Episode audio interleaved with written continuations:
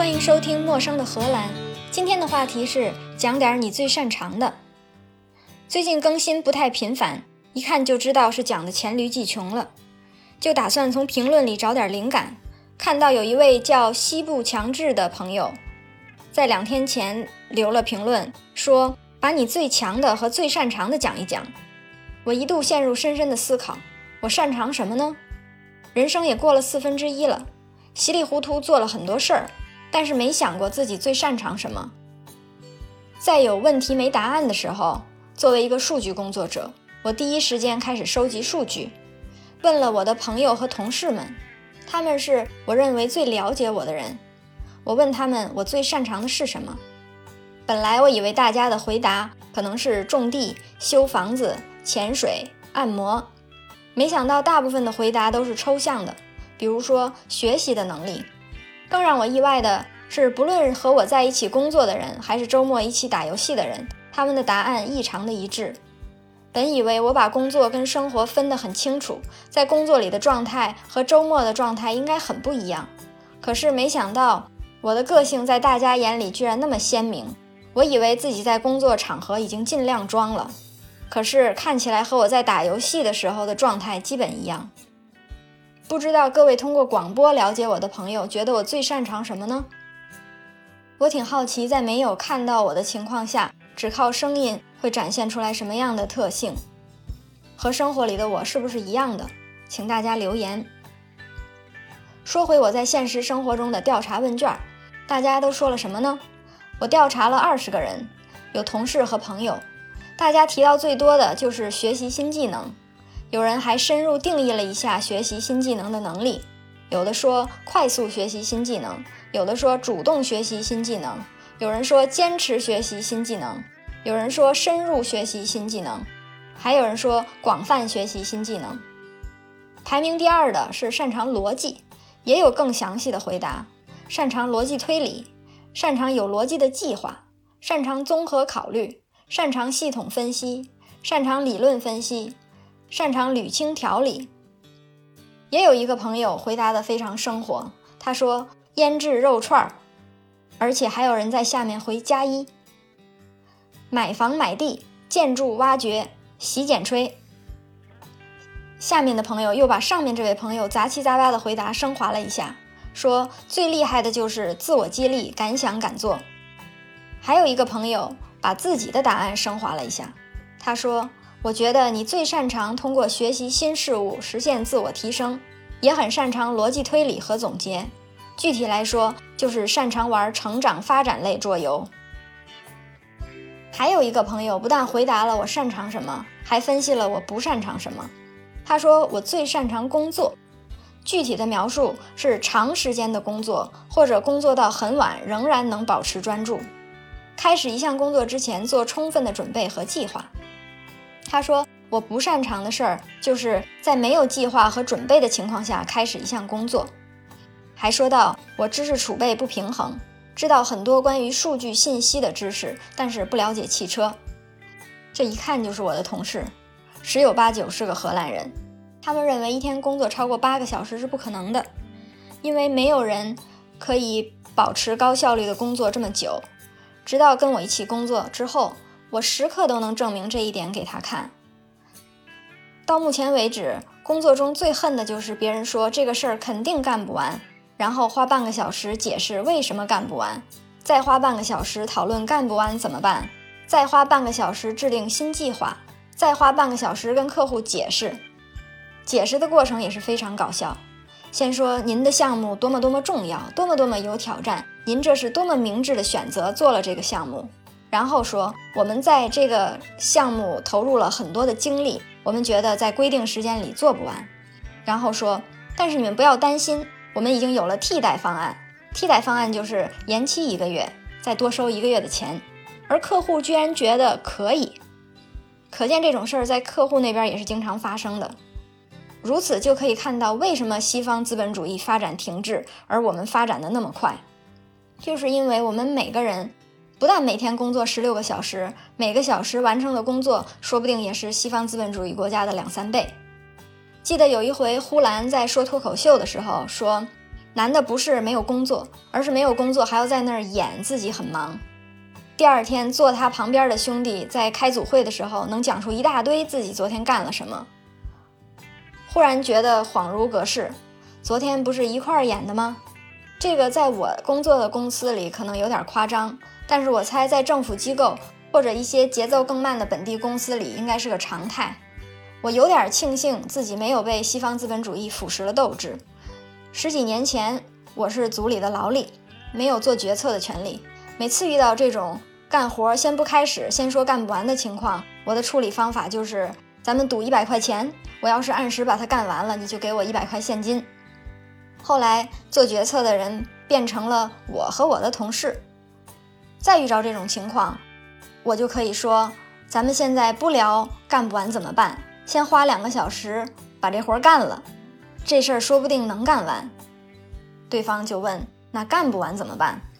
我的答案就是：要么按你的方法办，你负责；要么按我的方法办，我负责。我遇到的大部分同事都是不想负责任的人，所以稀里糊涂的就按我的方法把这个事儿给办了。再后来，就有年轻刚入行的同事帮我做事儿了。我发现跟年轻人一起工作容易多了。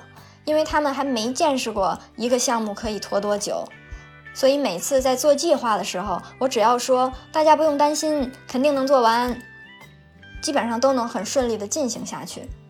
只不过就是我多做一点或者少做一点的事儿。由此可见，西方资本主义国家的员工干活慢只是他们的习惯。如果第一天工作开始就知道这个活儿应该过花一个月干完，而不是半年。并且通过几个项目的实践证明，确实一个月就可以干完，他们也不会觉得没有半年肯定干不完。怎么说着说着就说回工作去了呢？可见我最擅长、最有热情的事儿就是工作。我还发现一点，就是一件事儿成为了你的工作之后，大家就不觉得你擅长这件事儿了，而且连自己也不觉得我擅长这件事儿。比如说潜水，从一个以旅游为目的的潜水员。一直到职业潜水向导，在成为职业之前，大家都觉得我潜水厉害，尽管大部分人都没跟我一起潜过。直到我成为职业的向导，就再也没有人提过潜水是我的爱好，也没有人说我擅长潜水，而且连我自己也觉得我潜的烂透了。再比如说编程，转行之前，大家都觉得我编程很厉害。厉害到 Excel 也能编，连 Word 格式修改都能编。直到我转行到 IT 公司，再也没有人觉得我擅长编程了，连自己都觉得编程水平烂透了。由此可见，不管什么爱好，只要变成了职业，你就再也不擅长它了。仔细想一下，我觉得一来和自己对自己的要求有关系，是爱好的时候就觉得比不会强多了。变成职业之后，就发现比真的职业玩家差远了。大家发没发现，就在上一句话的描述里，默默的出了一个新词，就是职业玩家。这就说明你的圈子变了。之前在业余的圈子里比，现在你在职业的圈子里比。或许你认为我们根本就不应该跟别人比，只要跟自己比就可以了，或者跟昨天的自己比。我觉得这种方法在现在这个充满焦虑的社会里应该得到鼓励。可是问题是，你自己也知道什么叫好了。在业余圈子里，你觉得业余水平里的好就是真的好。可是到了专业圈子里，你就发现了一个崭新的世界出现在你眼前，自己懂个屁呀，都还不入流呢。这听起来是一个挺悲惨的事儿，多年建立起来的自信毁于一旦。可是我们也要从多方面考虑问题。发现自己懂个屁的时候，你也应该发现自己的眼界已经不一样了。于是这就有了一个古典的人生抉择：宁为鸡头不为凤尾，还是宁为玉碎不为瓦全？看起来我的个人选择是后者，在一个行业干得有点没劲的时候，就转行干别的，重新开始。这也又一次印证了我周围人的犀利眼光和对我的深刻了解，就是我擅长学习。回顾我的前四分之一生，的确是度过学习曲线陡峭上升期，曲线趋于平缓的时候，我就转行了。转了几次，就发现年纪大了，学习新东西越来越困难了，而且对钱的迷恋越来越强。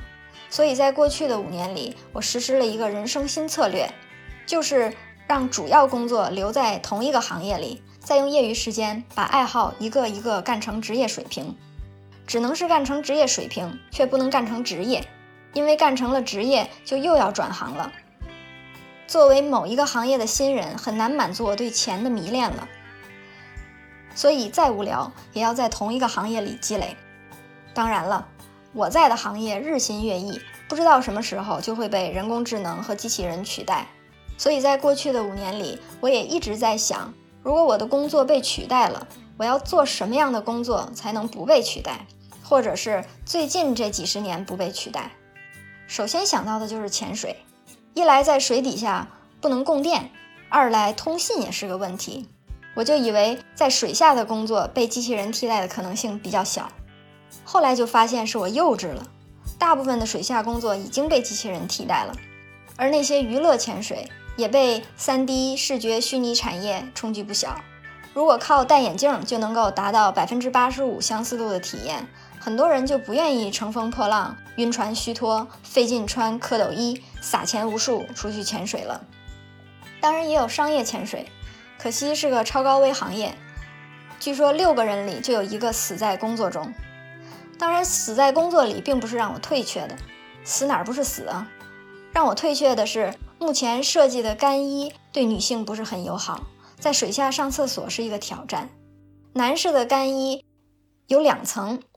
有一个阀门儿，你先解决自己，然后这些排泄物就会存在第一层跟第二层干衣之间，然后有一个泵，你一拉这个泵，就会把这两层中间的液体以及固体同时排到海里，然后你就完成了。但是对于女性，这还不是一个很好的方案。发现潜水不是那么靠谱之后，我发现了另外一个行业。就是装修，没有什么机器可以给你目前已经住着的房子贴壁纸、贴瓷砖、镶木地板。虽然说新建的房子越来越模块化，尤其是大规模的公寓可以用贴瓷砖机、贴地砖机，但是现有的老房子想要翻新改造，这些机器还是用不上的。所以我觉得，如果人工智能和机器人取代了我的工作，我就去做贴瓷砖的。AI 为什么不能贴瓷砖呢？你说，因为房子不规则，瓷砖要切，那不是问题，只要把房子的图纸输进电脑里就可以了。程序知道你房子的尺寸，知道瓷砖的尺寸，知道瓷砖缝的尺寸，不光可以帮你算好怎么贴，还可以用最优的方法贴。或许你说，因为墙不平，地不平，那马里亚纳海沟平不平，一样可以 3D 扫描。房子里没有什么。是 3D 扫描不能解决的，算法只要从 2D 优化变成 3D 优化，考虑进去贴瓷砖水泥的厚度就可以了。自动贴瓷砖的难点，我觉得在于机器，什么样的机器可以把瓷砖贴到一个两米五高的地方，而且还不会因为瓷砖太高，机器自己把自己给搞翻了。或许你说高空作业车，车的大小和臂长比例也很大，那是因为车它沉呢。要把那么沉的东西搬到要贴瓷砖的现场，听起来就不是特别实用。觉得难度主要是在给一个特别小的空间贴瓷砖，比如说厕所只有一平方米那么大，但是瓷砖要贴到两米五那么高。其实不管怎么说，不管怎么复杂，总有解决问题的方法。比如用无人机飞上去贴也是可以，只是这个成本值不值呢？或者说什么时候人工的成本能超过这些成本，这些机器才用得上？我觉得这种机器在我的工作被人工智能取代之前是不会投入市场的，所以我觉得贴瓷砖这个工作是大有前途的。怎么说着说着又说到贴瓷砖了呢？这一期根本就在胡说八道。不过我考虑再三，还是把它播出来了，就是因为我想要再重复一次灵魂拷问。你最擅长什么？如果你的工作被人工智能取代，你要做什么呢？